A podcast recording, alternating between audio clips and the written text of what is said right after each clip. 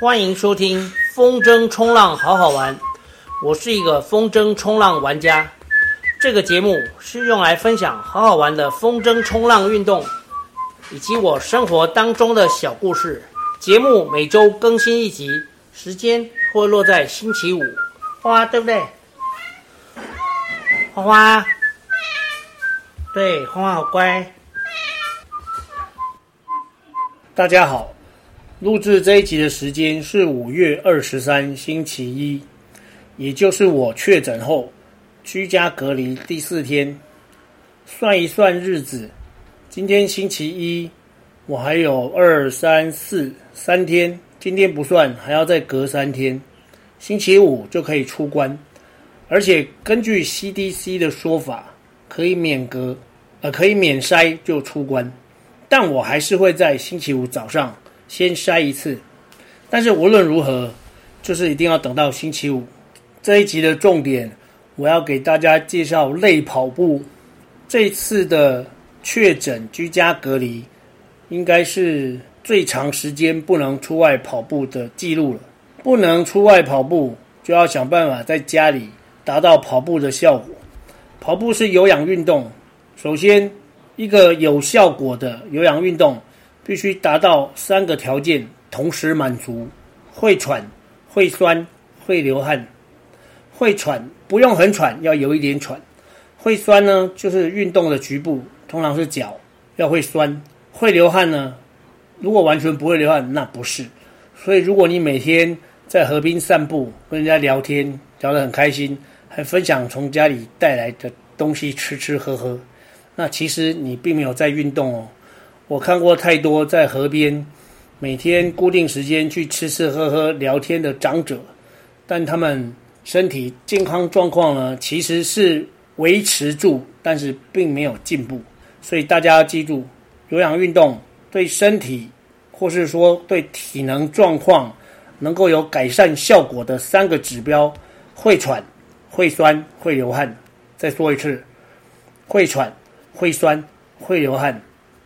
那么我在家里是怎么进行类跑步呢？其实一直到今天第四天，我才真正的体会到了类跑步的功效。它有一个很重要的重点，就是每分钟的节奏。因为我是一边做一边用一个节拍器，在这里我先把类跑步进行的方式，其实它就是登阶运动啊。我家里没有任何专业的登阶运动设备，我只有一张板凳。那个板凳再搭上我本来之前因为花花来我们家，我买了很多拼垫，大概有一百多个。我拿其中的九块拼成一个九宫格，然后把那个板凳放在上面。这样做的目的呢，是为了不影响邻居，当一个好邻居。因为大家知道，如果你住在大楼或者是公寓，除非你住的是透天，整栋楼都是自己的，那就没有关系，你就可以跳绳哦。其实我觉得跳绳是最好的。如果你可以跳绳，你就不用做累跑步了，你就一直跳绳就好了。跳绳 CP 值非常高，你也不用跳到半个小时就可以达到会喘、会酸、会流汗。但是我今天要介绍，就是因为不能跳绳的住家哦，要怎样做登阶运动才能达到最大的效果，也就是大家常说的 CP 值最高。回到我刚才说的地方，就是要准备拼垫，我把它拼起来，然后一张小板凳放在上面，然后你要准备一个节拍器。如果你没有节拍器，大家应该都有手机去下载节拍器，啊，把它调到每分钟九十下。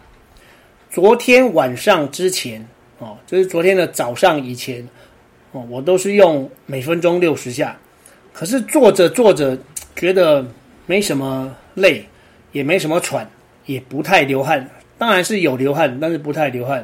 后来我就觉得应该要把那个拍子增加，所以我就把本来的一分钟六十拍增加到一分钟九十。从昨天晚上开始做，改成九十拍。哦，我是早上做三十分钟，晚上睡前做十分钟。哦，这是单纯有氧的部分。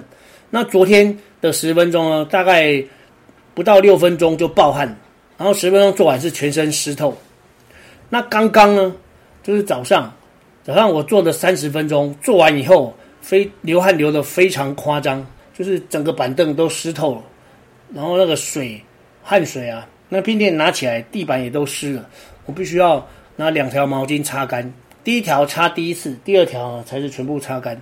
那现在跟大家介绍这个类跑步的做法：冰垫上面摆板凳，然后你把节拍器开下去，每分钟九十下哦，哒哒哒哒，然后每一个哒就是每一拍就是一步哦，右脚上，右左脚上，右脚下，左脚下，右上左上，右下左下。右上左上，右下左下，右上左上，右下左下。好，用这种速度，用这种拍子维持住一分钟九十拍的话，你一分钟大概可以做。如果上上下下这样算一组啊，你一分钟可以做到二十二十二组多啊。因为如果二十二组是八十八拍哦，就是二十二组多，也就是说两分钟可以做到四十五组哦。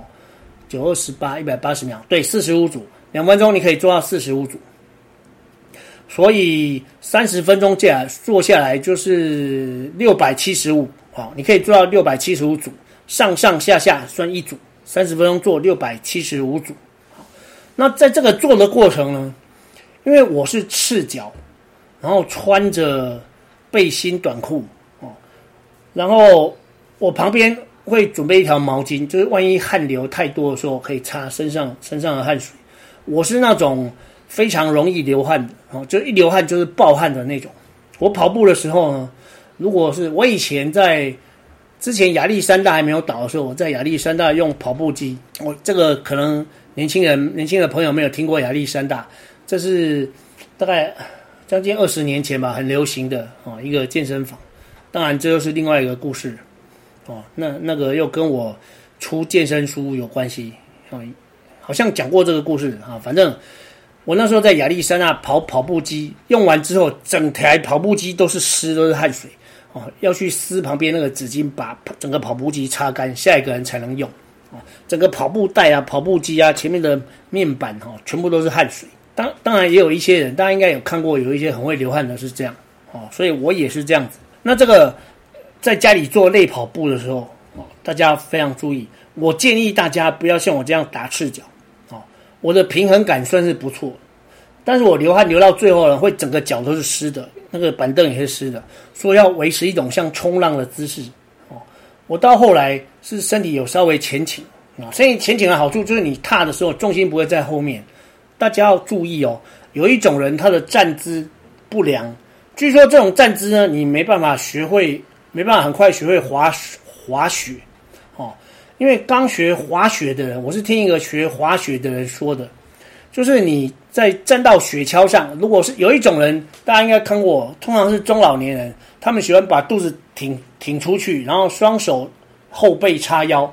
再讲一下这个姿势，就是站的时候肚子往前倾，双手后背叉腰，这样子就是你的重心是在前面，你只要一站上雪橇，你就会往前滑倒。一站上就会滑倒，然后正确的应该是屁股有点后翘，然后身体稍微前倾，这样子重心呢是跟着脚，你的脚掌到哪里呢，重心就到哪里。好，所以如果你要跟我一样打赤脚做类跑步，你就应该要重心稍微前倾，屁股往后翘，然后上上下下，上上下下，然后还有一个用普通的板凳。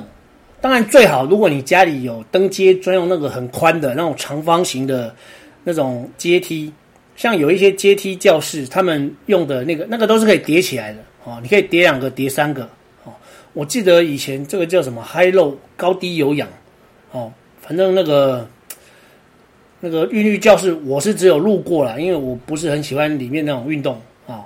我我不是批评他，我只是说我个人啊没有喜欢那个运动，那运动是好的。哦对很多人来说是非常适合的，哦，非常恰当的，可以锻炼身体、获得身体健康的运动。只是我没有很喜欢它。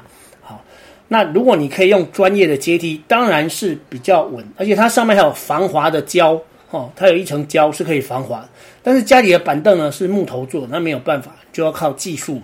那因为我有一些风筝冲浪的基础，我知道站在不稳的地方要怎么保持平衡。但是如果你要跟我一样用板凳做，请千万注意，我强烈建议大家要穿鞋子，哦，要穿着鞋子做，不要像我一样打赤脚。穿着鞋子比较不会滑。然后再来，如果你的板凳跟我一样是方形的哦，你不要让那个正方形正对着你，你要把它转四十五度，不是九十度哦。正方形对着你转九十度，那等于没有转啊，四十五度，就是它在你的面前是一个菱形，它是一个正方形的菱形。为什么要这样子呢？因为你在上的时候，你的脚才不会去踢到。